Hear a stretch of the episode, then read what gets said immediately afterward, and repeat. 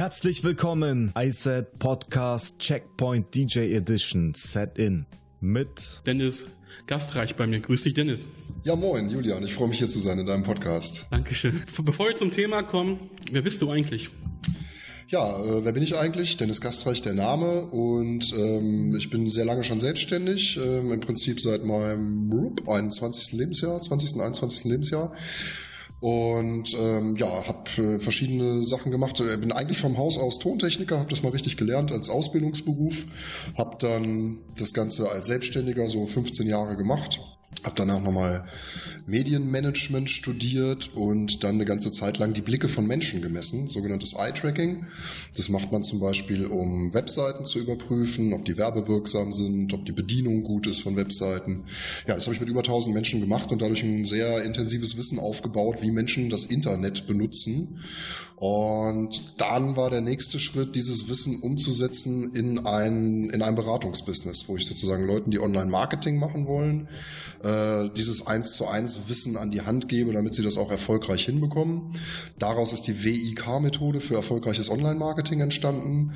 Und als eines der Projekte, die da rausgekommen sind aus der Geschichte, machen wir die sogenannten Launchpad-Tutorials. Da hast du ja auch mit den Jungs schon drüber geschnackt. Das sind also quasi Musik-Online-Tutorials. Oder man könnte auch sagen, eine Online-Musikschule. Den Begriff verstehen jedenfalls viele irgendwie besser als Online-Tutorials oder sowas. Ähm, ja, genau, wo wir im Prinzip äh, jungen Na Nachwuchsmusikern, egal wie alt sie sind, Nachwuchsmusikern, alles an die Hand geben, was sie so brauchen, um ihre musikalischen Ziele und Träume zu erreichen. Und ähm, aus dem Grund sind wir auch jetzt hier auf der Checkpoint DJ gewesen am Sonntag und am Montag und haben das Projekt vorgestellt auf einem Messestand und sind eben mit den Messebesuchern in Kontakt gekommen und so weiter. Das mal so als ganz großer, als ganz grober, schnell zusammenfassender Überblick, ja, genau. Ja, schön gesagt. Die erste Frage, die ich glaube ich den meisten Laien stellen, stellt, ist glaube ich, wie Online-Musikschule. Wie funktioniert sowas? Wie macht man sowas? Ja, also ich glaube, das ist nicht nur bei Online-Musikschulen so, sondern generell in dem Online-Bereich. Ganz viele Menschen fragen sich, wie geht da überhaupt irgendwas? Vor allen Dingen auch geschäftlich. Also es ist halt auch so, im Online-Bereich gibt es eine riesige Kommunikationsblase. Es ist, jeder ist irgendwie Experte. Wenn man irgendwas googelt, man findet tausend Blogartikel, tausend YouTube-Videos. Aber von den Menschen, die sowas veröffentlichen, die wenigsten erzielen tatsächlich Umsätze im Internet und haben wirklich ein Geschäftsmodell, was funktioniert. Das vielleicht erstmal grundsätzlich vorweg, weil ähm, auch wenn du jetzt keine Online-Musikschule hast, sondern keine Ahnung, ähm, deine Dienstleistungen hier als DJ zum Beispiel online vermarkten willst, da stellen sich auch ganz viele die Frage, wie soll denn das überhaupt grundsätzlich gehen? Weil wir natürlich auch in so einem großen Wandel leben. Für manche ist das Digitale, sind die sozialen Medien schon völlig normal, für die junge Generation sowieso. Äh, für andere ist das alles noch total weit weg und überhaupt nicht greifbar und benennbar. Und genau das ist natürlich auch bei einer Online-Musikschule der Fall. Es gibt auch viele Leute, die sagen, ja wie, das kann ja gar nicht funktionieren, wenn man nicht irgendwie in einem Raum zusammen ist und ich direkt mit dem Schüler arbeiten kann oder so etwas. Äh, man muss natürlich dazu sagen, auch bevor es das Internet gab, gab es schon zum Beispiel Musikliteratur. Also ich nenne da immer gerne das Gitarrenbuch von Peter Bursch. Das gibt es seit den 70er oder 60er, 70er Jahren.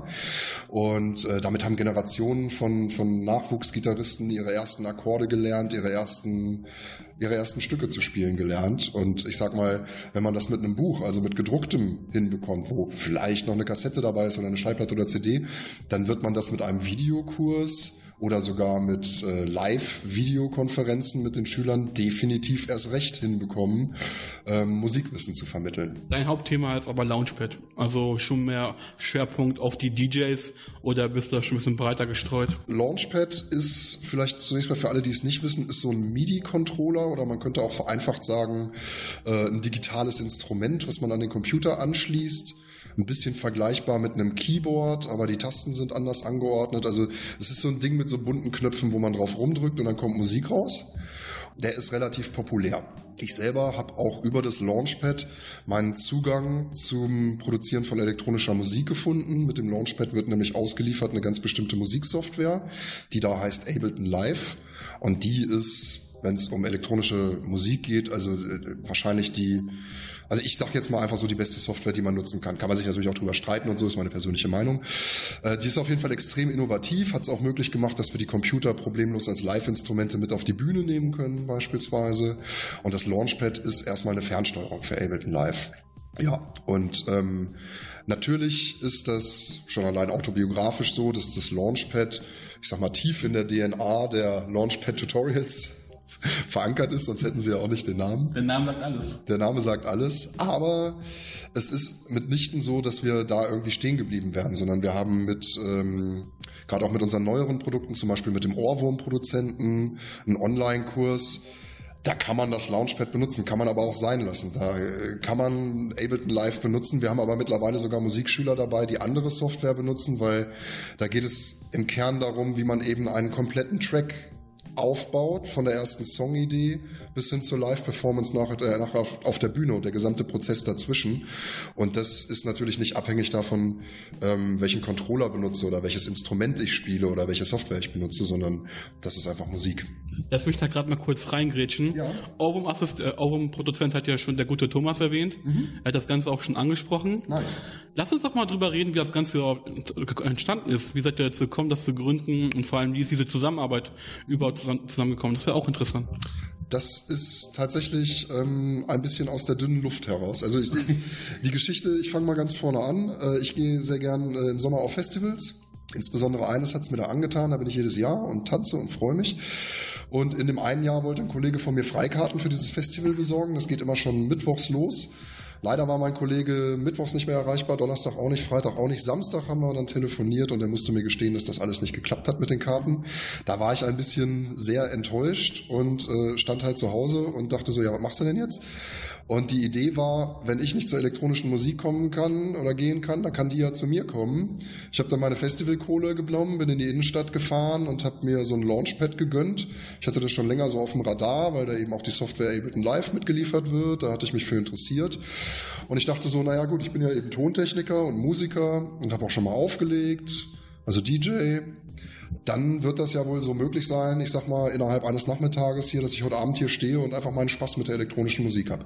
Das hat leider überhaupt nicht geklappt in der Zeit. Das hat eben extrem viel länger gedauert, weil die erste Erkenntnis war, dass man sowohl bei Google als auch bei YouTube einfach keine vernünftige Anleitung findet, die dich ganz schnell dazu bringt, dass da irgendwie vernünftige Ach, Musik rauskommt.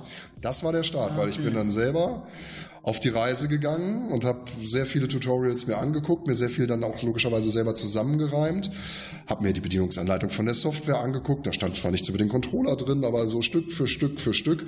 Und abschließend war es dann so, dass ein Freund von mir, der eben auch äh, ja, Electronic Music Artist ist und international auf Festivals spielt, mir dann einige Samples zur Verfügung gestellt hat, die ich dann selber auf die Tasten von dem Launchpad legen konnte, so dass ich dann äh, nach ungefähr ein, zwei Wochen, ich weiß nicht mehr genau, mein erstes DJ-Set da mit live performen konnte konnte. Äh, zum Thema Sampling habe ich auch mit Thomas drüber gesprochen. Wenn er will, kann er mal reinhören. Mhm. Da ist da ein bisschen auch ins Detail gegangen. Das können wir aber hier auch überspringen. Sagt, wer, wer rein will, reinhören will, kann das gerne tun. Ja, und wie kam das dann zustande, dieser Kontakt überhaupt? Also du hast angefangen mit deinen Anleitungen und dann bist du auf die Idee gekommen, ey, daraus könnte ich doch ein Geschäftsmodell entwickeln. Ja, ja, also nach den, also als mein erstes DJ-Set lief, da dachte ich so, okay, wenn mir das so geht, dann geht's ja logischerweise hunderten, tausenden anderen auch so. Und denen erspare ich diesen ganzen Hassel jetzt erstmal und schreibe halt eben eine Schnellstartanleitung für diese Situation. Ich habe ein Launchpad und weiß nichts damit anzufangen. Ähm, und habe halt ein dünnes Buch geschrieben, irgendwie knapp 100 Seiten, was man so an einem Abend gut durcharbeiten kann. Das heißt Get Unstuck und da ist eben das Versprechen dahinter, lerne an einem Abend dein erstes DJ-Set mit deinem Launchpad live zu performen. So. Äh, da gab es auch nichts Vergleichbares, gibt es auch bis heute nicht und äh, dementsprechend ähm, hat das erstmal eine gute Nische äh, also äh, angefasst und äh, behandelt, wenn ich was sagen soll. Erlaub mir die Frage, als du gestartet bist, hast du schon gemerkt, okay, es ging von Anfang an los. Hattest du ein organisches Wachstum oder war das mehr das Thema, okay, ich muss schon was ins Marketing investieren? Ich habe erstmal einen Fehler gemacht, den ich keinen Buchautoren empfehlen würde oder auch überhaupt keinem Anbieter von irgendwas. Äh, ich habe das Ding erstmal drei Jahre auf der Festplatte gelassen, um mir auch ganz sicher zu sein, dass es wirklich ein hervorragendes Buch ist. Ähm, ich habe es halt nicht veröffentlicht, sondern ab und zu verschenkt und so die E-Mail-Adressen der ersten Leser bekommen, habe mit denen gesprochen und ähm, ja, dann hatte mich irgendwie, weiß ich auch nicht, der Perfektionismus oder sowas gepackt. Ich dachte auf jeden Fall, ich bräuchte jetzt erstmal eine Webseite und irgendwie noch einen Mitgliederbereich, wo irgendwie meine Leser sich anmelden können und eine Facebook-Gruppe und einen YouTube-Kanal und einen Instagram-Kanal. Und das habe ich alles so aufgebaut und dann irgendwann ist es mir schlagartig klar geworden, weil ich ja eigentlich Online-Marketing mache, ähm, dass ich solche Tutorials wesentlich einfacher und besser vermarkten kann, als dass ich sie selber schreiben kann, weil ich bin ja gar kein Musikvollprofi, so wie andere. Ich mhm. bin halt Marketingprofi. Und das war der Zeitpunkt, wo ich ähm, ganz, ganz bewusst auf die Suche gegangen bin nach jemand, der diese ganze Musikgeschichte deutlich besser erklären kann als ich. Und da habe ich eben mit Nils Hoffmann jemanden am Telefon gehabt, äh, ja, im Prinzip drei Jahre, nachdem ich das Buch geschrieben habe, oder zwei Jahre, nachdem ich das Buch geschrieben habe, ähm, wo es sofort gepasst hat. Von der Chemie her, vom Ansatz her, wie man sowas macht fand er super, ich fand ihn super. Wir waren uns von Anfang an grün, wie es so schön heißt. Und ähm, das muss, ja, das war, ich glaube, so Anfang 2017 irgendwann. Und dann ist aber immer noch ein Jahr lang erstmal nicht, oder ist, also ich hätte jetzt beinahe gesagt, es ist nichts passiert, aber tatsächlich würde ich mal sagen, wir haben so unsere Wurzeln ausgeschlagen. Was ich gerade schon meinte, die sozialen Kanäle, die Webseite, den Mitgliederbereich. Und dann war es tatsächlich so zwischen Weihnachten und Neujahr 2017. Da habe ich mir gedacht, so, es kann eigentlich nicht wahr sein. Das Buch ist fertig und die ganze Infrastruktur herum ist schon viel mehr, als man bräuchte. Ich mache jetzt keinen Urlaub. Ich arbeite dafür, dass noch vor Silvester dieses Buch äh, bei Amazon käuflich zu erwerben ist. Das war eigentlich der, der richtige offizielle Startschuss letztes Jahr zwischen Weihnachten und Silvester, jetzt haben wir ja 2018. Und dann ging es tatsächlich sehr schnell. Also es kam so aus der dünnen Luft, am Anfang war ich so, hä, man konnte es nicht greifen und dann hatten wir schon im Januar 2018 genügend Buchleser zusammen, die Lust hatten, mit Nils und mir einen Online-Kurs ähm, durchzugehen, der dann über sechs Wochen ging. Und am Ende dieses Online-Kurses, da sagten unsere Kunden eigentlich das, was wir auch so vom Bauchgefühl her äh, dachten, nämlich, das war ja super. Für uns war es auch ein Experiment. Funktioniert das überhaupt? Online-Musikunterricht und so weiter. Es war ein Experiment und es hat super funktioniert. Die Kunden waren begeistert. Und dann meinte einer unserer Kunden, Marcel damals, ähm, ja, das war ja super, aber warum muss die Sache denn ein Ende haben? Warum dauert das hier sechs Wochen und nicht sechs Monate oder sowas? Und dann haben wir gesagt, so ja, stimmt eigentlich. Machen wir ein Abo-Modell draus. Sorgen wir dafür, dass das kein Ende hat. Das war der Start unserer Launchpad Tutorials Masterclass. Die gibt es heute noch mit Nils Hoffmann. Und ja, ab da war klar, okay, das Ding ist gekommen, das wird auch bleiben. Auf die Frage hin, wie kann man jetzt den nächsten Schritt gehen? Wie kann man das größer machen? Wie kann man den Leuten mehr bieten und auf der anderen Seite aber auch mehr Leute erreichen, war ein ganz wesentlicher Faktor, dass ich irgendwann innerhalb des Projektes die sogenannte Partner Operation X ausgerufen habe. So habe ich das genannt. Catching Name. Catching Name, natürlich Marketing. Ne? Partner Operation X mit der Subheadline, vergiss alles, was du jemals über die Launchpad-Tutorials gehört hast, denn große Veränderungen stehen ins Haus oder irgendwie sowas ähnliches. Also schon provokant auch. Ja, auf jeden Fall. Also es musste halt auch jeder, ich habe dann so ein, so ein Bildchen dazu gemacht, so ein Key Visual, das man so ein bisschen greifbar hat. Im Internet ist ja immer, dass man das irgendwie so erklärt, dass die Leute das auch verstehen. Mhm. Ja, und die Partner Operation X, das war im Wesentlichen, dass sie alle Bescheid wussten und dass ich gezielt mich umgeschaut habe und auch sehr viel telefoniert habe, wer denn so da als Partner äh, in Frage kommen könnte. Und in der Zeit, also so ja, Anfang Mitte 2018, da war dieser merkwürdige Österreicher am Start in den sozialen Medien. Thomas Foster hat äh, im Januar 2017 seinen YouTube-Kanal gestartet, wo er im Wesentlichen ähm, den Leuten halt Tutorials, äh, Tutorial-Videos angedeihen no, lässt. Halt so wie du, nur halt auf YouTube, richtig? Ja, wir hatten damals auch schon Videos, genau. Äh, wir hatten auch ein bisschen was auf YouTube, aber oder haben auch heute noch 10, 11 Videos auf YouTube und vielleicht auch manchmal mehr, aber Thomas hat sich irgendwann ja, Ende 2017 muss er sich strategisch entschieden haben, da wirklich richtig, richtig, richtig Attacke zu machen, richtig Vollgas zu geben, richtig jede Woche mehrere Dinger, wenn irgendwo was neu rauskommt, direkt der Erste zu sein, der ein deutschsprachiges Video dazu macht. Und ähm, dementsprechend, weil er sich da viel Mühe gibt und Vollgas gibt, ähm, ist sein Kanal auch sehr schnell am Wachsen. Wächst jetzt auch, ich glaube, 30 neue Leute pro, pro Tag, die da auf seinen YouTube-Kanal auf Abonnieren klicken. Das ist schon echt viel und ähm, auch bei Facebook war er oder ist er halt nach wie vor sehr aktiv. Und das war genau in der Zeit, wo bei uns die Partner Operation X lief und wo ich aktiv auf der Suche nach neuen Autoren, nach neuen Partnern generell war.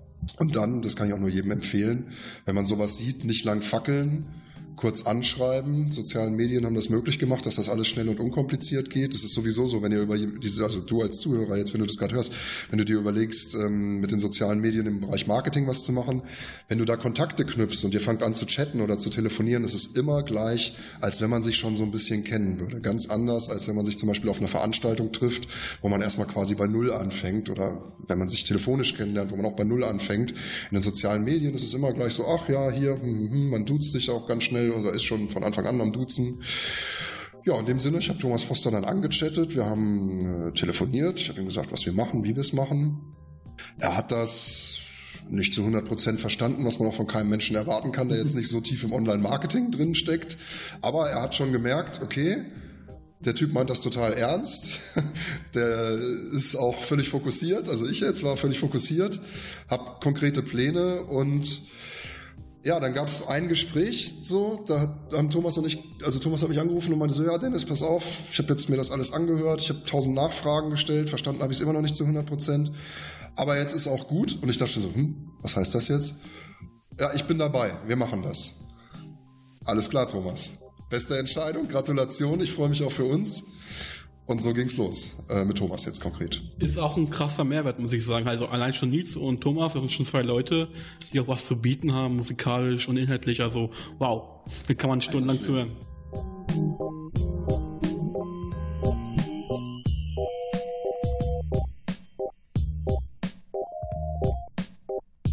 Du hast über dein Team gesprochen. Ihr habt euch ja auch erst richtig auf der Connect Point DJ kennengelernt. Auf der Checkpoint DJ, Genau, ja. Checkpoint DJ. Ihr habt Genau. euch kennengelernt. Wie war das für dich jetzt, ein Unternehmen zu gründen mit Leuten, denen man nicht in die Augen schauen kann, wo man denen halt Vertrauen schenken muss und nicht weiß, wer dahinter sitzt? Wie war das? Ja, also kennengelernt haben wir uns ja schon vorher eben übers Internet und äh, ja, Internet, was heißt das? Man schreibt miteinander, man telefoniert viel miteinander oder halt über, was weiß ich, Facebook Messenger, dass man Gespräche führt. Und was wir natürlich ähm, äh, in der Online-Musikschule und auch für, für die Teamarbeit nutzen, sind halt sehr viele Videokonferenzen. Ähm, das heißt, man hat schon, also als ich Thomas Foster zum ersten Mal im richtigen Leben gesehen habe, da dachte ich mir so, Mensch, der sieht ja genauso aus wie im Internet. Also in den Videokonferenzen zum Beispiel. Ne? Also, das heißt, man hat natürlich schon sehr viel Qualitätszeit im Vorfeld miteinander verbracht, ohne sich jemals persönlich begegnet zu sein. Und man hat auch schon viel zusammen angestellt. Es ist natürlich durchaus so, dass das dass, die, dass das wirkliche Treffen vor Ort mit nicht zu ersetzen ist. Das hat einfach nochmal eine ganz, ganz andere Qualität und auch eine ganz andere Bandbreite, die da möglich ist an Kommunikationsmitteln. Ähm, ja, das ist schon so und es war auch, also wie du ja gerade schon sagtest, wir haben uns hier auf der Checkpoint DJ alle zum ersten Mal getroffen. Nils hatte ich schon mal vorher getroffen in Hamburg, aber dass wir so zusammengekommen sind und übrigens auch mit Community-Mitgliedern, mit Ohrwurm-Produzenten, die bei uns im Programm drin sind oder mit Masterclass-Teilnehmern, äh, die bei uns im Programm sind, das war schon richtig, richtig, richtig cool. Gewinnbringend für das Projekt, schafft nochmal eine ganz andere Vertrauensbasis und macht auch richtig viel Lust auf mehr.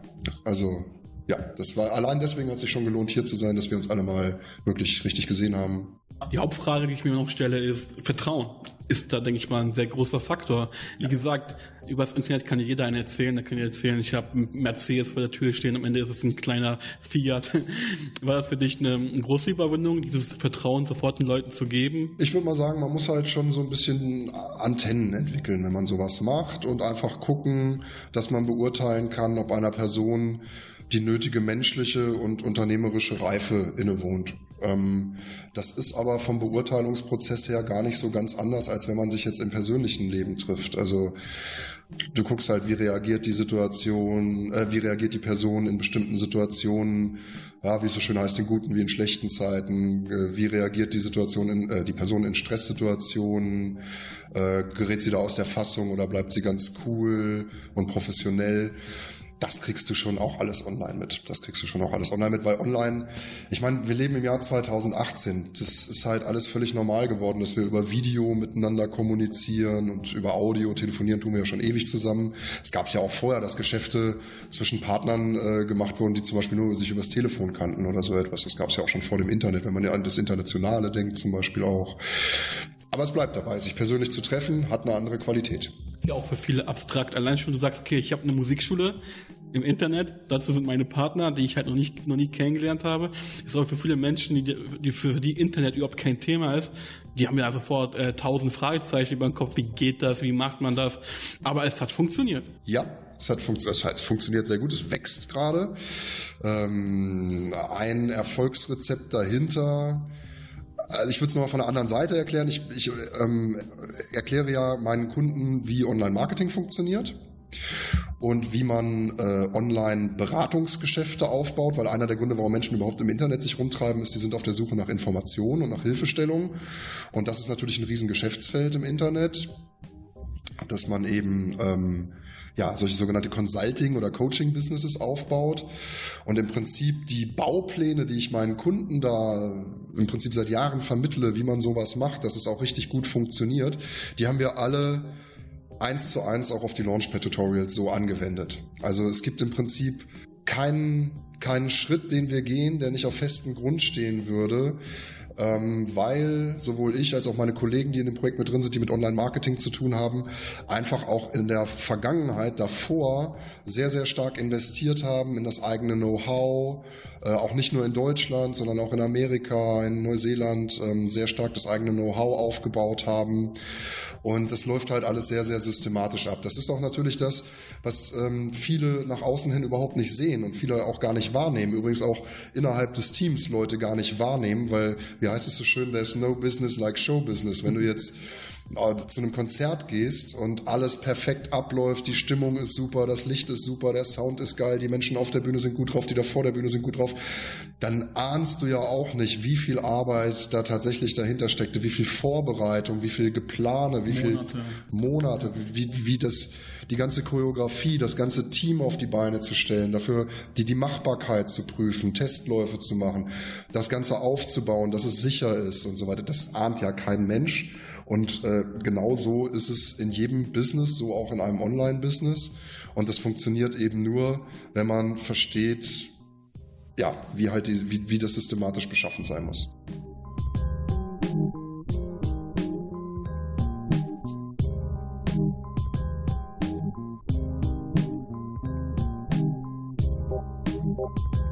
Du bist ja Tontechniker. Äh, wie kam der Marketing-Aspekt da hinein? Wie hast du das gemacht? Das ist eigentlich ganz einfach erklärt. Und zwar, ähm, ich hatte ja gesagt, ich habe 15 Jahre dann als Tontechniker gearbeitet auf Live-Veranstaltungen. Und das war mir irgendwann einfach zu doof. Zu viel Nachtarbeit, zu viel Kisten durch die Gegend geschiebe deutlich zu wenig Geld für die Zeit, das Geschäftsmodell total doof, Zeit für Geld. Und ja, das ist vielleicht auch so ein Job, den man machen kann, wenn man 20 ist oder 30. Manche machen es auch länger, muss ja auch jeder selber wissen, aber ich hatte irgendwann keinen Bock mehr. Ich hatte, ich wollte was anderes machen, ich bin dann nochmal studieren gegangen und habe mich einfach umorientiert. Und dadurch bin ich in die Marketingrichtung gekommen. Ja, das war gar nicht so eine bewusste Entscheidung. Das ich habe Medienmanagement studiert. Also ehrlich gesagt, als ich angefangen habe, das zu studieren, wusste ich gar nicht so ganz genau, was mich erwartet. Und am Ende ist Online-Marketing draus geworden.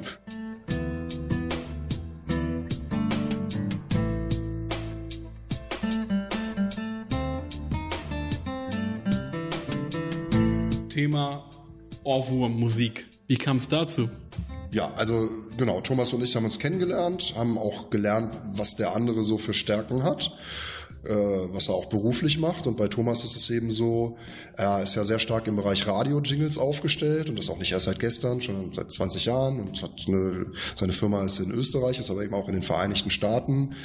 Wahrscheinlich wird er dir auch erzählt haben, dass seine Jingles im Prinzip äh, jeden Tag überall auf der Welt laufen. Also das Thema Jingles haben wir uns echt sehr ausführlich ja. darüber unterhalten. Da können die Leute auch nochmal reinhören.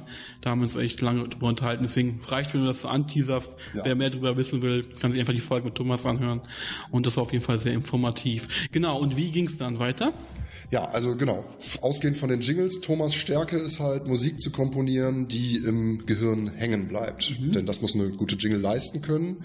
Und wenn man das Ganze auf ähm, Musik überträgt, also auf Tracks, auf Songs, dann landet man ganz schnell bei Ohrwürmern, bei Songs, die halt äh, einen hohen Wiedererkennungswert haben und den Leuten im Gedächtnis bleiben. Deswegen nenne ich Thomas auch gerne in meinem Spaß Thomas Ohrwurmgarant Foster.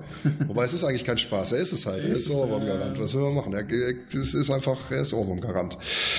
Und das ist ja auch gut so. Und ähm, dann haben wir halt überlegt, okay, innerhalb der Launchpad-Tutorials, wenn wir einen Kurs anbieten, Also zuerst mal war uns beiden klar, dass das im Premium-Segment stattfinden soll, dass wir nicht irgendwie, weiß ich nicht, lieblos irgendwas machen, sondern es soll dann wirklich auch ein durchschlagender Erfolg sein. Ich kann es vermarkten, er, kann's, er kann den Inhalt bieten.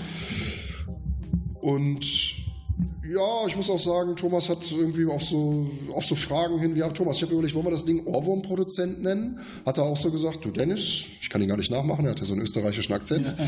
Ja. Äh, du Dennis, ich vertraue dir dazu 100 Prozent. Und ja, das sind vielleicht die drei Zutaten. Ähm, meine Expertise oder die zwei, meine Expertise aus dem Online-Marketing, auch speziell wie man Videokurse aufbaut und wie man sie vermarktet. Thomas Wissen im Bereich Ohrwurm. Na gut, und die dritte Komponente ist natürlich der Kunde, weil es einfach so ist, das haben wir ja hier auf der DJ-Messe auch häufig gesehen, ganz viele, gerade wir Männer haben da auch so eine Stärke, investieren unwahrscheinlich viel Geld in die richtige Technik, in die Software, in die Hardware, haben das dann alles da stehen, es blinkt bunt und sieht gut aus und dann ist die Frage, ja, wie mache ich damit überhaupt Musik? ja, und dann kommt halt dieser kreative Prozess, wie geht denn das eigentlich? Ähm, wie schafft man kreativ Dinge und auch wie funktioniert eigentlich Musik? Also unsere Schüler, unsere Kunden lernen bei uns Technik, Musiktheorie und auch noch innere Haltung. Also was für eine Haltung muss ich zum Beispiel haben, wenn ich ein Stück komponieren will, wo nachher ganz viele Leute drauf abfahren. Welche Haltung muss ich haben, wenn alle Leute mir applaudieren und ich nicht irgendwie äh, eine Ego-Macke kriegen will oder so.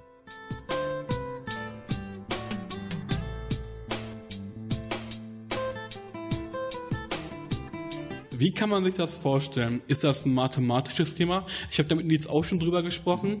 Er hat da gesagt, das ist möglich. Es gibt Menschen, die damit schon sehr erfolgreich gewesen sind, wenn man Musik auf einer mathematischen Ebene betrachtet oder halt gewisse Rhythmen, Rhythmen sich wiederholen, dass das automatisch im Ohr bleibt. Ist das etwas, mit was den, den, den du auch arbeitest? Habt ihr eine gewisse Blueprint, die ihr anwendet für jedes Genre? Oder wie kann ich mir diesen Workflow vorstellen? Ich muss natürlich nicht jetzt nicht so viel erzählen, aber vielleicht ein bisschen oberflächlich. Ja, das ist das Thema hat auf jeden Fall seine Tiefe. Deswegen, das ja. ist äh, mega spannend das Thema und ich möchte dir auch nicht zu viel jetzt wegnehmen, nicht dass die Leute dein nö, Thema.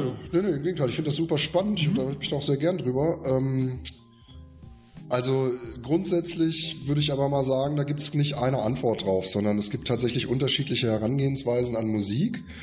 Äh, es ist ja auch bekannt, ähm, dass Leute, die mit Musik gut können, die eine Musikaffinität haben, häufig auch in Mathematik stark sind und umgekehrt. Das ist tatsächlich eine, eine Kombination oder das sind vielleicht auch dieselben Hirnareale, die da angesprochen mhm. werden. Das kann gut sein. Ähm, aber das Faszinierende an der Musik ist sowieso grundsätzlich, dass es beides ist. Du hast auf der einen Seite die Möglichkeit, das auf einer sehr verkopften intellektuellen Ebene anzugehen, das Thema, sehr stark auch in Strukturen zu denken. Und auf der anderen Seite merkt aber jeder, jeder Mensch auf der Welt, wenn die Trommel geschlagen wird, dass da was passiert. Äh, da muss er auch keinen Bildungsstand für haben oder so. Wenn ein Rhythmus kommt, wippen halt die Menschen mit und das ist so tief in uns drin. Ähm, Rhythmus, Melodien. Zum Beispiel, wir haben ja auch in der westlichen Welt das, ähm, das Tonsystem, wo die äh, Tonleiter eben grundsätzlich aus ähm, zwölf Tonschritten besteht, die, wo man bestimmte Sachen weglässt, dann hat man Dur und Moll und so weiter.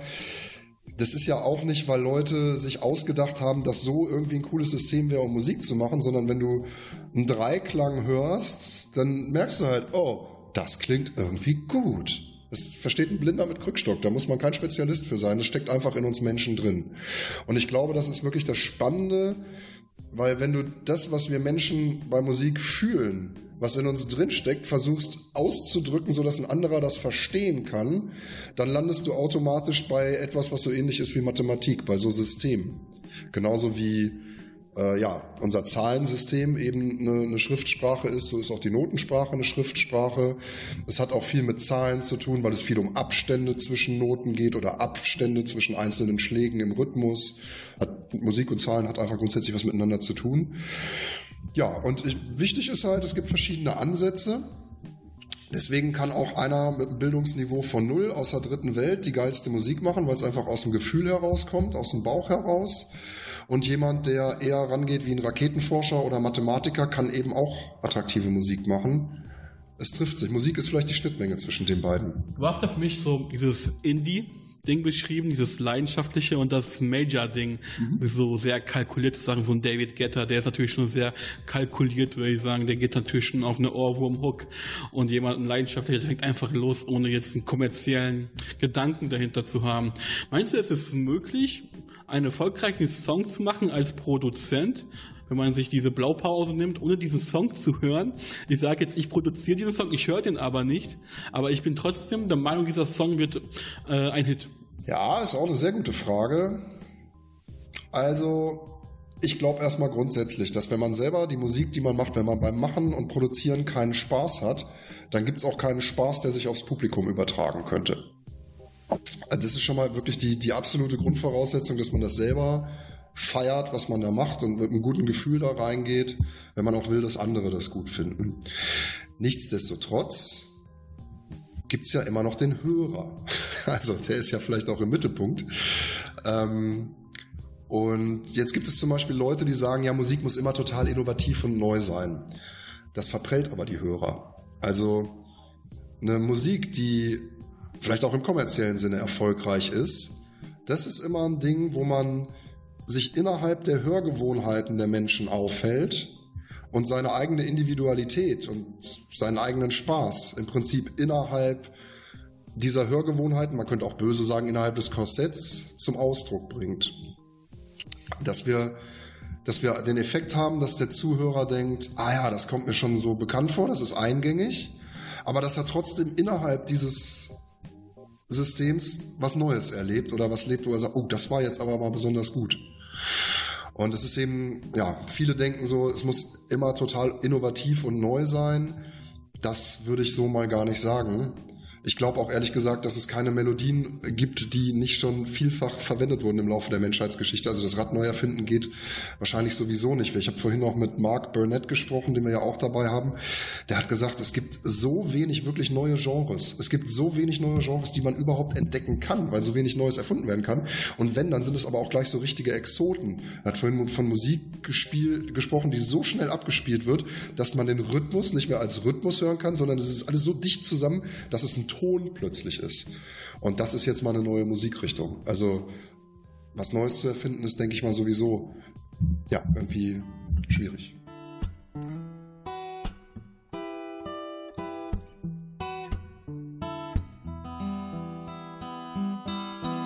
wo fängt das, wo fängt das emotionale, gefühlvolle Musikproduzieren an und wann wird es kalkuliert und darauf programmiert, dass es kommerziell erfolgreich wird? Gibt, das, gibt es dann Mischmasch oder sagst du, okay, das ist jetzt eine Produktion, hier muss ich jetzt verkaufen. Das ist eine Produktion, wo ich sage, ja, die mache ich jetzt aus Leidenschaft, weil ich Bock drauf habe. Ich muss jetzt keine 100.000 CDs verkaufen. Verstehst du? Ja, absolut. Ich glaube, da hängt aber ein anderes Thema quer an der Stelle. Das ist auch ein sehr beliebter Glaubenssatz bei Künstlern, aber auch bei anderen Menschen. Die Idee, ich kann entweder das machen, was ich richtig selber richtig gut finde, was mir auch gefühlsmäßig was bringt, oder ich kann etwas machen, was kommerziell erfolgreich ist. Und ja, ich habe das auch lange Jahre geglaubt, das ist aber totaler Humbug. Das, genau das Gegenteil ist nämlich richtig.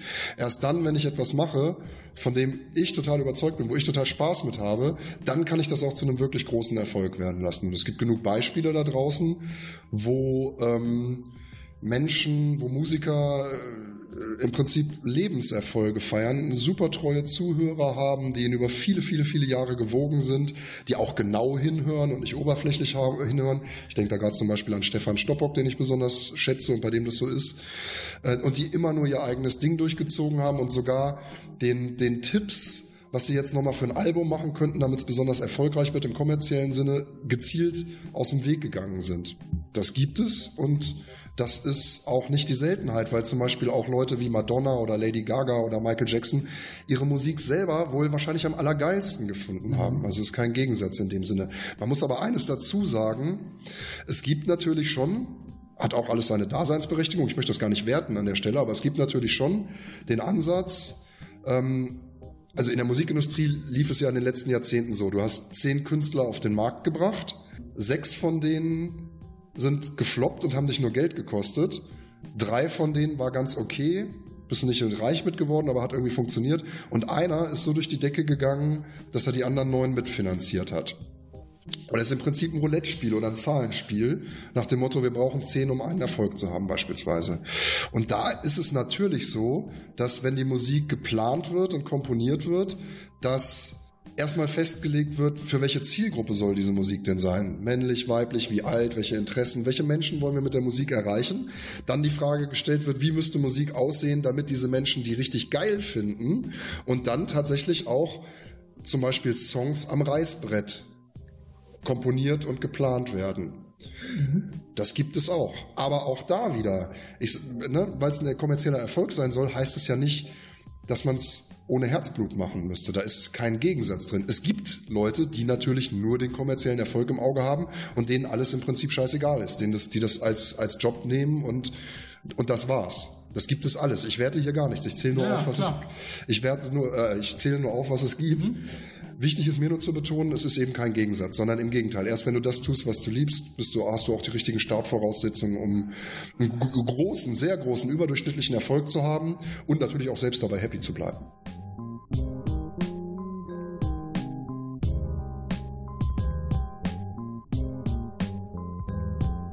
Stell dir mal vor, ich bin jetzt Musiker, ich komme zu dir und sage, ich will ein Ohrwurm produzieren. Gibt es so von Anfang gewisse Basics, die du jedem mitteilen musst? Oder sagst du erstmal, ey, was für Musik machst du? Ist das ein wichtiger Punkt? Also abgesehen davon, wenn ich äh, hier mal ein Feld der Eigenwerbung aufmachen darf, dass ich jedem Anfänger empfehlen würde, tatsächlich unseren Ohrwurm-Produzenten, unseren Online-Premium-Kurs äh, da Teil von zu werden und auch Teil der Community zu werden, weil ganz ehrlich, wenn ich damals die Chancen gehabt hätte, als Musiker in so einem Umfeld groß zu werden, ich hatte, das Internet gab es in der Form noch nicht, ähm, ja, das wäre im Prinzip genau das, was ich mir als 14, 15, 16-Jähriger gewünscht hätte sozusagen. Aber abgesehen von der Eigenwerbung, vielleicht da auch nochmal ein universeller Tipp. Ähm, ich hatte ja gerade schon gesagt, gerade wir Männer denken immer, ah, ich könnte ja gute Musik machen, wenn ich nur die richtige Software hätte, äh, den richtigen, das richtige Effektgerät, das richtige Instrument, das richtige Mikrofon und so weiter. Nein. Ähm, der kreative Prozess hat auch immer was damit zu tun, dass man sich bewusst in seinen Möglichkeiten beschränkt und sagt, ich benutze nicht alle Instrumente, die es gibt. Ich benutze das eine. Ich warte nicht, bis ich mir eine ganz teure Drum Machine kaufen kann. Ich nehme die, die jetzt in meiner Software für umsonst mit eingebaut ist. Durch das Beschränken der Möglichkeiten müssen wir nämlich Entscheidungen treffen und schaffen es, ein Ergebnis zu produzieren. In dem Sinne empfehle ich jeden, erst dann überhaupt irgendwie das nächste Ding zu kaufen, die nächste Software, die nächste Technik, wenn er selber oder sie selber die Erfahrung gemacht hat, dass das alte nicht mehr ausreicht. Nicht, weil irgendwie alle die teure Software haben oder alle sagen, musste unbedingt haben, ist total wichtig. Nein, nein, nein. Nutzt so lange die mitgelieferte Umsonst-Software, bis du sagst, ey, es gibt einen plausiblen Grund, warum ich mit acht Spuren nicht mehr auskomme. Ich brauche noch Spur neun und zehn, weil erst dann. Denn je mehr Möglichkeiten du am, gerade am Anfang hast, desto größer ist eigentlich die Gefahr, dass du überhaupt keine Ergebnisse produzierst, weil du dir nur alles anguckst und oh, hier noch und da, das könnte ich noch machen. Also reduzieren. Also ich erkenne da halt einen Fokus drin. Erstmal sich auf das fokussieren, was man hat, die Basics verstehen und sich dann weiterentwickeln. Mhm. Kannst du es auch sagen, wie sowas abläuft, schrittweise? Also sprich, ich komme jetzt zu dir, du sagst jetzt zu mir, okay, fokussiere deine Basics und dann geht das Ganze Step by Step? Gibt es da spezielle Schritte, die du beachtest? Hast du spezielle Schritte? Oder wie, wie sehr wird das auf den Kunden bzw. auf den Musiker angepasst? Na, es ist natürlich schon jetzt ein Unterschied, sagen wir mal, ob ich Underground Techno machen möchte oder ob ich einen Popsong schreibe. Und ich sage auch ganz ehrlich dazu, die Leute, mit denen du weitere Interviews geführt hast, Thomas und Nils und äh, Mark, äh, die sind da mit Sicherheit, die können da mit Sicherheit eine wesentlich schlauere Antwort drauf geben als ich. Mhm. Wie schon gesagt, ich kann ähm, das alles sehr gut vermarkten und ich bin leidenschaftlicher Musiker, aber halt eher Hobbymusiker. Nichtsdestotrotz, ich will meine Antwort versuchen. Ähm, ich denke mal, dass, dass man vielleicht am Anfang also eine Sache, die ich zum Beispiel von Nils gelernt habe, die wirklich gut funktioniert ist, die falsche Herangehensweise, machen ganz viele, habe ich auch lange Zeit so gemacht, ist irgendwie anzufangen mit einem Rhythmus. Dann kommt ein Bass dazu, dann kommt vielleicht ein Synthesizer oder eine Gitarre dazu, dann kommt vielleicht noch ein Gesang dazu und dann entwickelt man so das Projekt und denkt, ach ja, jetzt müsste ich mal eine Strophe haben, jetzt müsste ich mal ein Refrain haben, jetzt müsste ich mal eine Bridge haben. Und irgendwie so, so zieht sich das und man kommt in so ein komisches Fahrwasser. Nils macht es genau umgekehrt. Er baut erst die zehn Sekunden zusammen, die dann gespielt werden, wenn der Song seinen absoluten Höhepunkt erreicht hat, wo alles drin ist. Alles gleichzeitig. Und dann reduziert er. Ab da nimmt er nur Sachen raus und baut so die verschiedenen Parts des Tracks. Das ist mit Verlaub einer der, äh, der, der inspirierendsten Herangehensweisen, die ich in den letzten, ja, in den letzten knapp zwölf Monaten, die es die Launchpad Tutorials jetzt gibt, äh, jemals gehört habe. Ähm, Thomas Foster macht es übrigens so ähnlich. Und zwar, wenn Thomas sich in sein Studio an seinen Rechner sitzt, er hat sowas wie einen Default-Track. Das heißt, wenn er seine Musiksoftware startet, startet die nicht bei Null und man baut erstmal was, sondern da läuft einfach so ein Track, da ist schon Rhythmus, da ist schon Bass, da ist schon Melodie und von davon ausgehend arbeitet er das Ding um, bis es das ist, was er eigentlich produzieren wollte.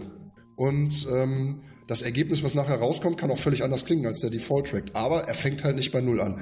Was beiden Sachen übrigens gemeinsam ist, und das ist auch nochmal ein ganz, ganz wertvoller Tipp für alle, die mit Musik machen zu tun haben oder überhaupt äh, also in dem Bereich unterwegs sind, ob du eine professionelle Herangehensweise hast oder nicht, kannst du in aller Regel an einem Kriterium erkennen, nämlich ob du schnell zu Ergebnissen kommst.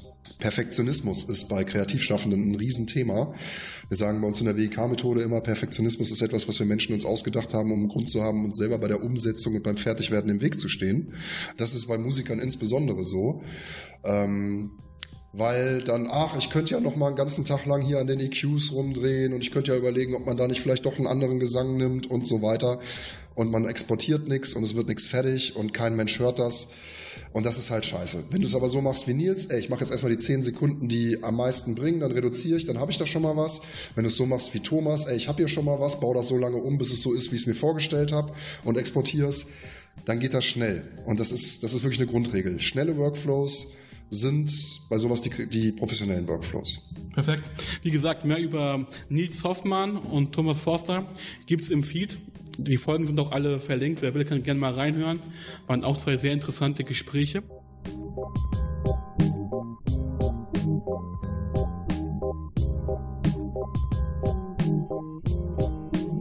Aber lass uns mal zum Thema Buch kommen. Du hast ein Buch geschrieben, dein zweites Buch, wenn ich das richtig verstanden habe, Thema Launchpad. Lass uns mal ein bisschen drauf, drauf eingehen. Genau, das ist die Geschichte vom Anfang. Also ich habe mir selbst ein Launchpad gekauft, bin ich klargekommen, habe es gelernt, habe dann ein Buch drüber geschrieben, um andere das zu ersparen. Ist auch mein zweites Buch. Mein erstes hatte was mit der mit den mit dem Eye-Tracking zu tun. Und ja, jetzt im Moment ähm, äh, verschenken wir dieses Buch tatsächlich. Also wir verschenken das Buch, aber der, derjenige, der es haben möchte, muss die Druck- und Versandkosten selber bezahlen. Dadurch kostet es halt keine 20 Euro mehr, sondern 6,95 äh, kostet es jetzt gerade bei der aktuellen Auflage. Und das ist im Prinzip eine Schnellstartanleitung, wie ich eingangs schon sagte. Das, der Sinn hinter dem Buch ist, innerhalb von einem Abend oder kürzer das erste DJ-Set mit Ableton Live an den Start zu bekommen. Und ähm, ja, was da, also abgesehen von dem Wissen, halt auch das ist, was die Geschwindigkeit erst möglich macht, ist, dass wir es eben mit Samples ausliefern, mit GEMA-freien Samples. 56 Stück sind es, glaube ich. Und dann kommen noch so ein paar Klarinetten-Samples dazu. Und GEMA-frei bedeutet halt eben, dass der Leser damit machen kann, was er will. Er kann die öffentlich spielen, er kann die für sich spielen, er kann die in seine Tracks einbauen, er kann, es gibt da keine Limitierung, kann einfach mitmachen, was er will. Und dadurch, dass er sie nicht selber produzieren muss, schafft er es halt auch, ja, an einem Abend oder schneller wirklich dazustehen und komplett so ein DJ-Set abzufahren. Ich glaube, die erste Frage, die sich da jeden stellt, ist, warum verschenkst du das Buch? Warum verkaufst du das nicht einfach? Ja, es ist ein Geben und Nehmen auf der Welt, erstmal grundsätzlich. Mhm. Wer gibt, der bekommt auch. Und vielleicht auch ein Tipp aus der Marketing-Schublade.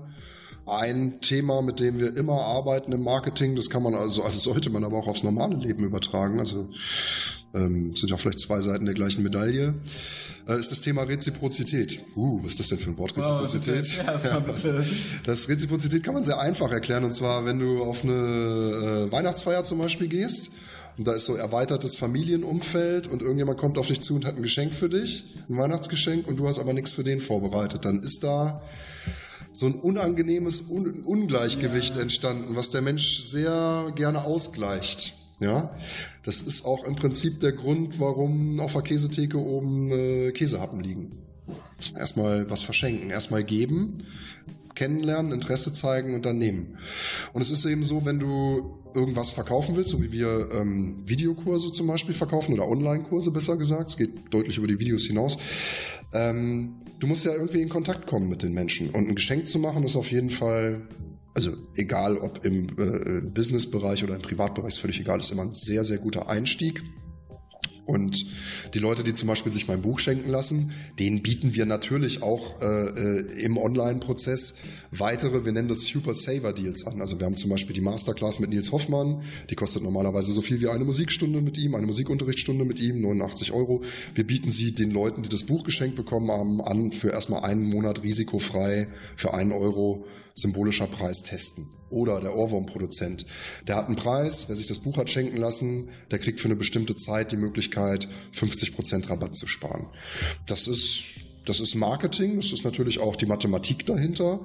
Nicht jeder, der sich das Buch schenken lässt, kauft dann nachher was, darum geht's auch gar nicht, sondern Vertrieb ist halt auch immer so ein Zahlenspiel. Du sagst zum Beispiel hier, ich habe 1000 Bücher verschenkt, davon haben wir jetzt 80 Ohrwurm-Produzenten, 80 Leute haben den Kurs Ohrwurm-Produzent gekauft. Und das ist natürlich gerade hier wie auf so einer Messe wie der Checkpoint DJ, da musst du dir ja sowieso auch überlegen, was mache ich, um hier aufzufallen, gerade wir, die im Internet aktiv sind. Also wenn wir den Leuten da irgendwie was erzählen, ist die eine Sache, aber wenn wir sagen, hier, schau mal, guck mal, das ist unser Angebot, ist natürlich ein ganz anderes Fahrwasser, in dem man da unterwegs ist.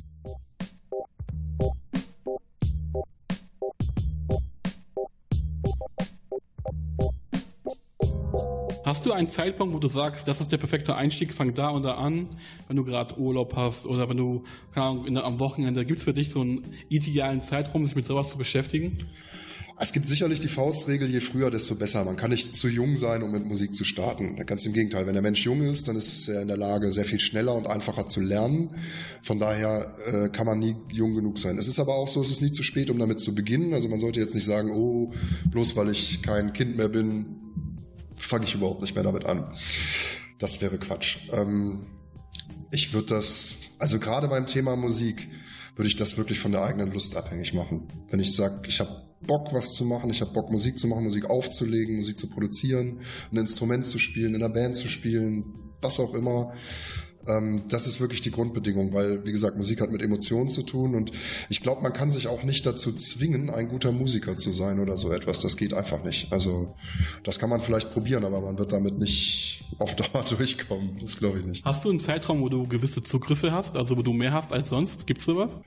Äh, ja, auf jeden Fall grundsätzlich im Internet äh, die Wochenenden erstmal. Das ist immer mehr los als unter der Woche. Und natürlich die Weihnachtszeit ist ein Riesenthema, weil da natürlich total viel geschenkt wird, weil sich viele Leute was schenken lassen, logischerweise. Viele wünschen sich ein neues Instrument, eine neue Software, einen neuen MIDI-Controller. Und wir merken das ganz deutlich in der Weihnachtszeit. Äh, das ist einfach die Top-Saison, also nicht vor Weihnachten, gar nicht mal so sehr, sondern tatsächlich nach Weihnachten, wenn die die Geschenke bekommen haben und sich dann die Frage stellen, ja, wie mache ich denn jetzt damit coole Musik?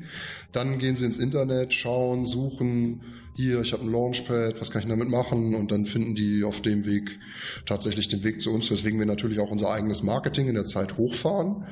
Ähm, ja, zum Beispiel auch mit dem Gratisbuch oder mit besonderen Angeboten Genau. Also wenn man reinschnuppern will, wer jetzt angucken möchte, ist alles unten verlinkt im Blogartikel und auch in den Shownotes. Ich kann das nur, also reinschauen, kostet ja nichts, wie gesagt, 6 Euro ist ja nichts.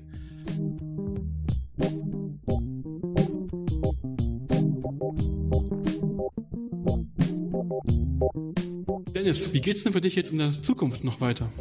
Ja, also ein Riesenthema ist tatsächlich diese Nummer mit dem Ohrwurm-Produzenten. Es gibt verschiedene Themen, die wir machen, aber das ist halt, ich sage immer gern, was das Apple iPhone vor einigen Jahren noch für die Firma Apple war. Das ist für uns heute der Ohrwurm-Produzent für die Launchpad-Tutorials. Okay. Ja, ich weiß gar nicht, wie das aufgekommen ist. Irgendwann ich war ganz am Anfang, ich habe das vorhin nicht erzählt, aber ich erzähle es jetzt nochmal ganz am Anfang, da wollte Thomas eine vorhandene Videoserie, wollten wir die, die, die schon bei YouTube gab, wieder veröffentlichen für den Ohrwurm-Produzenten und dazu Live-Calls anbieten mit den Schülern und sagen, das ist jetzt der Online-Kurs. Und dann kam irgendwann, wir können uns alle nicht mehr erinnern, wann und wie und wo das zum ersten Mal war, kam dieses äh, Adjektiv auf Weltklasse. Plötzlich ist es, wir machen hier Weltklasse.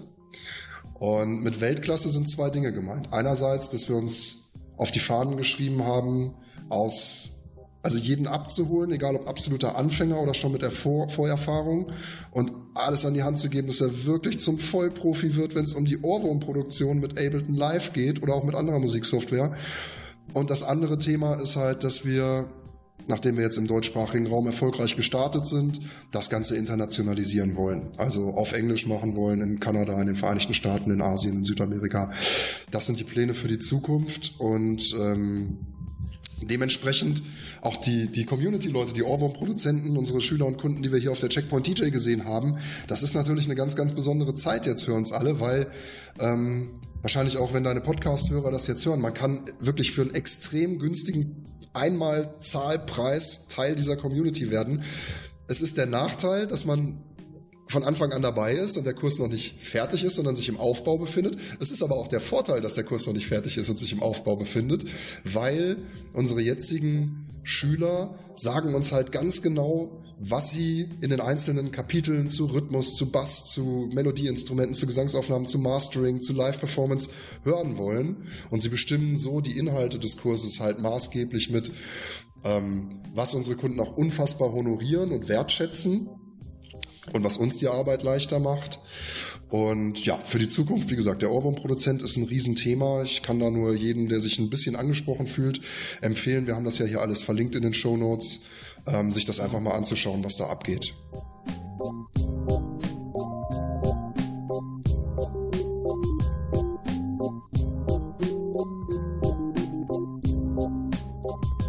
Ist jetzt die zweite Messe dieser Art. Zweite Ausgabe, genau. Genau. Wie findest du das so als Produzent und auch Aussteller? Wie gefällt dir die Messe? Ja, also das Erste, was ich dazu sagen muss, wir sind wie gesagt zum ersten Mal überhaupt auf einer Messe mhm. mit dem Projekt und dann jetzt eben zur zweiten Ausgabe der Checkpoint DJ. Äh, da muss ich auf jeden Fall mal eine Lanze brechen für das ganze Orga-Team, für, für Benjamin und Ruven und Steffi und Tibor und wie sie alle heißen. Äh, die legen schon wirklich einen Bombenjob hin und man merkt auch, dass es für sie eine Herzenssache ist, natürlich auch Business. Messe ist Business, ist mhm. auch, kann man auch Sachen kaufen, ist eine Verkaufsmesse, aber die stehen da wirklich... Äh, dahinter und haben auch eine ganz persönliche Beziehung zu ihrer Messe. Und ähm, ja, wenn ich mir auch angucke, was die in Social Media hinlegen, wie viele Videos und Livestreams und Fotos und Inhalte und auf welchem qualitativen Niveau, das ist schon, das ist schon enorm. Und auch schon vor der Messe stand halt fest, dass die Checkpoint DJ für uns schon allein im Online-Bereich übers ganze Jahr ein wahnsinnig toller und guter Partner ist. Die Messe selber hier findet zum ersten Mal in Bielefeld statt, hat vorher in Hannover stattgefunden. Ähm, wir sind grundsätzlich erstmal extrem happy hier zu sein, eben auch weil wir damit die Plattform bekommen haben, uns selber mal persönlich zu treffen, aber auch unsere, unsere Ohrwurmproduzenten und unsere Technogötter und unsere Masterclassler und, und wenn es da alles gibt, persönlich zu treffen, was einfach ein wunderschönes Erlebnis war. Ähm, ja, du hast gefragt nach dem Bereich Producing. Da ist es tatsächlich so, es gibt hier nicht so viele Besucher, die selber produzieren. Und wenn es sie gibt, dann sind sie auch bei den Veranstaltungen, wo unsere Leute auf der Bühne stehen, äh, vollständig anwesend und sind irgendwo anders auf der Bühne, äh, sind einfach in der Minderzahl. Ich glaube, so ein bisschen der Schwerpunkt der Messe ja, liegt halt eher auf dem DJing und nicht so sehr auf dem Produzieren. Das ist ja auch eine DJ-Messe, Checkpoint mhm. Point DJ. Also man merkt es ja auch irgendwie am, am Namen, nicht? äh, von daher wird es für die Zukunft sicherlich eine, eine, strategische Entscheidung sein, die aber nicht wir fällen, sondern die die Messe fällt oder mit uns gemeinsam, ähm, ob der Bereich Producing stärker ausgebaut werden soll und wenn ja, in welcher Form das geschehen soll. Das bleibt es abzuwarten. Aber für den Moment, jetzt sind wir erstmal mit den Vorbereitungen fertig, mit der Messe einmal so gut wie durch und ähm, ja, sind da einfach happy und, und auch einfach dankbar an das ganze Messeteam und so weiter. Äh, andersrum gesagt, wer auch nur ein ganz kleines bisschen was mit DJing zu tun hat, sei es Mobile oder sei es Clubbing, also sowohl die Party-DJs sind hier angesprochen, die auf Hochzeiten auflegen oder Schützenfesten, als auch die Club-DJs, die eben in den Clubs äh, äh, elektronische Musik oder so etwas auflegen, die finden hier natürlich alle namhaften Hersteller von ähm, DJ-Equipment, also Pioneer und Native Instruments und wer nicht alles. Und auch eben von Zubehör wie Licht und Nebelmaschinen und das ganze Programm abgerundet durch äh, Vorträge, speziell für DJs. Und da kann man wirklich nur empfehlen, also wer, wer Deutsch spricht äh, und äh, irgendwie das reisetechnisch einrichten kann, der sollte auf jeden Fall, wenn er noch nicht da war, hier äh, vorbeikommen und sich diese DJ-Messe angucken. Ja. Hast du schön gesagt. Dazu wird es auch einen eine extra Folge geben mit dem Benjamin, wie du schon Ja. gerade anges angesprochen hast. Nice. Mit dem werde ich nochmal eine Abschlussrede halten, beziehungsweise ein Abschlussinterview über das ganze Thema Messe. Und ja, Dennis, ich bedanke mich bei dir. Danke für deine Zeit. Danke vor allem, dass du mich eingeladen hast. Sehr nett, nett von dir. War eine schöne Kooperation mit dir. Vielen Dank dafür. Ja, hast du noch irgendwelche letzten Worte? Famous Last Words, ich kann den Dank nur zurückgeben. Kann man ja dem Podcast-Hörer vielleicht auch an der Stelle mal erzählen. Wir hatten eigentlich ein Podcast-Team, das hat aber kurzfristig absagen müssen. Und ähm, ja, da stand ich, glaube ich, am Mittwoch vor der Messe da und wusste auch nicht so richtig, wie man es jetzt ohne macht, weil wir wollten gerne auf jeden Fall auch äh, Podcaster dabei haben. Und ich habe dann so ein Video in so eine äh, Facebook-Gruppe mit 3500 Podcastern reingedrückt und meinte hier so ein Notfall, Leute, äh, wir hatten hier einen Ausfall, gibt es irgendjemand, der in der Nähe von Bielefeld irgendwie mal kurzfristig am Wochenende, Thema ist Musik und DJing, gibt es da jemand, hebt jemand die Hand? Ja, und dann hast du dich spontan gemeldet, wir haben geschnackt eine halbe Stunde und es war klar, okay, auch wenn die Details jetzt nicht feststehen, weil wir nicht so viel Vorbereitungszeit haben, wir machen das einfach so. Genau. Also wenn hier, also Dank kann ich nur zurückgeben, dass das so spontan geschafft, äh, ge geklappt hat und ich bin auch einfach froh und dankbar, hier in deinem Podcast sein zu können. Ähm, ja, also meine letzten Worte sind Danke an dich, Danke an die Messe und auch Danke an die Leute, die sich das hier anhören. Und ich weiß nicht, kann man unter deinem Podcast irgendwie kommentieren? Oder? Klar, im Blogartikel kann man kommentieren, man kann das Ganze bewerten, teilen mit den Freunden, wie man lustig ist. Also ich, ich finde kein, wer Lust hat, kann gerne interagieren, kein Problem. Also, dann ist mein Schlusswort, lieber äh, Leser oder Zuhörer, wenn du das hier hörst und du hast Fragen, Anregungen, Kommentare, Ideen, Rat und Lebenshilfe, dann kommentier das einfach hier drunter. Ich werde ganz sicherlich unter der Podcast-Folge, wenn sie veröffentlicht ist, äh, ich werde mir die bookmarken und da ab und zu reingucken, was da so geschrieben wird. Und wenn was geschrieben wird, antworte ich da auch gern persönlich. Genau. Wir können ja gegebenenfalls auch mal eine Special Edition machen. Wenn aber viele Fragen kommen, können wir auch mal gerne diese, auf die ganzen Fragen eingehen, einfach mal einen Podcast drüber machen. Freilich. Stellt mir auch interessant vor. Ja, Klar. gerne. Alles klar. Vielen Dank, Dennis. Noch viel Erfolg. Und wir sagen, wir hören uns. Okay, immer schön kreativ bleiben, wie der Thomas so gern sagt. Ja, hat er auch gesagt im Interview. Danke dir. Super. Hau rein. Ciao, ciao.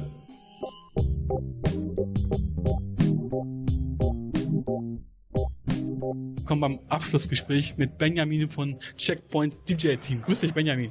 Hi, grüß dich. Wie war die Messe für dich? Sensationell. Es fällt jetzt auch eine super Anspannung ab. Fast zwölf Monate geplant, gemacht, organisiert, Aussteller, alles mögliche gemacht und coole Feedbacks bekommen und jetzt sind wir einfach nur glücklich. Wie seid ihr auf die Idee gekommen, diese Messe überhaupt zu veranstalten? Ähm, wir vom Team sind selber DJs und wir waren der Meinung, dass es einfach nichts Passendes gibt auf dem Markt, wo man sich vor Ort connecten, vernetzen, weiterentwickeln, Wissen aufsaugen, Produkte testen, kaufen, was auch immer, alles, was ein DJ interessiert. Wir waren der Meinung, es gab es nicht und wir wollten das selber machen. Okay. Und wie ist das, so eine Messe zu organisieren? Wie kann sich das ein Laie vorstellen? Es ist unfassbar anstrengend. Man telefoniert, Aussteller hinterher, man, man überlegt sich, was man für ein Programm gestalten kann, was, was überhaupt wichtig ist, was könnte ein DJ interessieren, wer sind die passenden Redner dafür, ähm, wie gestaltet man Workshops, ähm, dann muss man wieder anderen Ausstellern hinterher telefonieren und äh, dann hat man Absagen, dann überlegt man sich Alternativen und man ist eigentlich die ganze Zeit am, am Plan, am Machen, am, am Improvisieren, am Ideen aufsaugen, an Kritikpunkten, äh, an Kritik, Kritikpunkten ausbessern, äh, Wünschen entgegennehmen, umsetzen. Ja. Also fällt heute für dich ein Stein vom Herzen. Ja. Es ist wirklich die Anspannung, die abfällt. Alles hat geklappt und jetzt kann man erstmal ein bisschen runterfahren. Wir sind ja gerade in der Bielefelder Stadthalle. Ist das für euch für die Zukunft auch eine Location oder seid ihr mehr so Wand- der Wanderzoo? Nee, es ist eine wirklich gute Location. Wir sind hier relativ zentral. Die Verkehrsanbindung ist über Zug, Autobahn gut. Äh, viele Gäste kommen aus Nordrhein-Westfalen. Ähm, das ist klasse. Ähm, wir haben kurze Wege. Auch die Anreise ist komplett aus ganz Deutschland funktioniert. Die Halle ist für uns, und das muss man auch sagen, als Veranstalter einfach bezahlbar. Die Kommunikation mit der Halle ist gut. Die Halle äh, ist, ist schön. Das Umfeld, das, die Infrastruktur, das passt einfach alles zusammen. Also geht's auch einfach so weiter mit euch? Nächstes Jahr auch wieder eine Messe? Habt ihr schon was in Planung? Wir gehen erstmal in uns, gucken, wie lief das, wie sind die Zuschauerzahlen, wie sind die Feedbacks von den Gästen, von den Ausstellern, was können wir verbessern, was machen wir anders und dann gehen wir Ende des Jahres, denke ich mal, mit einer verbesserten oder einer neuen Idee dann wieder an den Start. Perfekt. Danke für deine letzten Worte. Super. Vielen, vielen Dank. Auf stressfreien Abend euch. Ja, vielen Dank. Dir Und auch. Ich, vor allem, ich habe zu danken für die Einladung, für die Kooperation. Es war, war auf jeden Fall für mich sehr informativ und auch sehr hochwertiger Content. Sehr, sehr gerne. Dir eine gute Heimreise und bis bald. Bis bald. Ciao. Tschüss.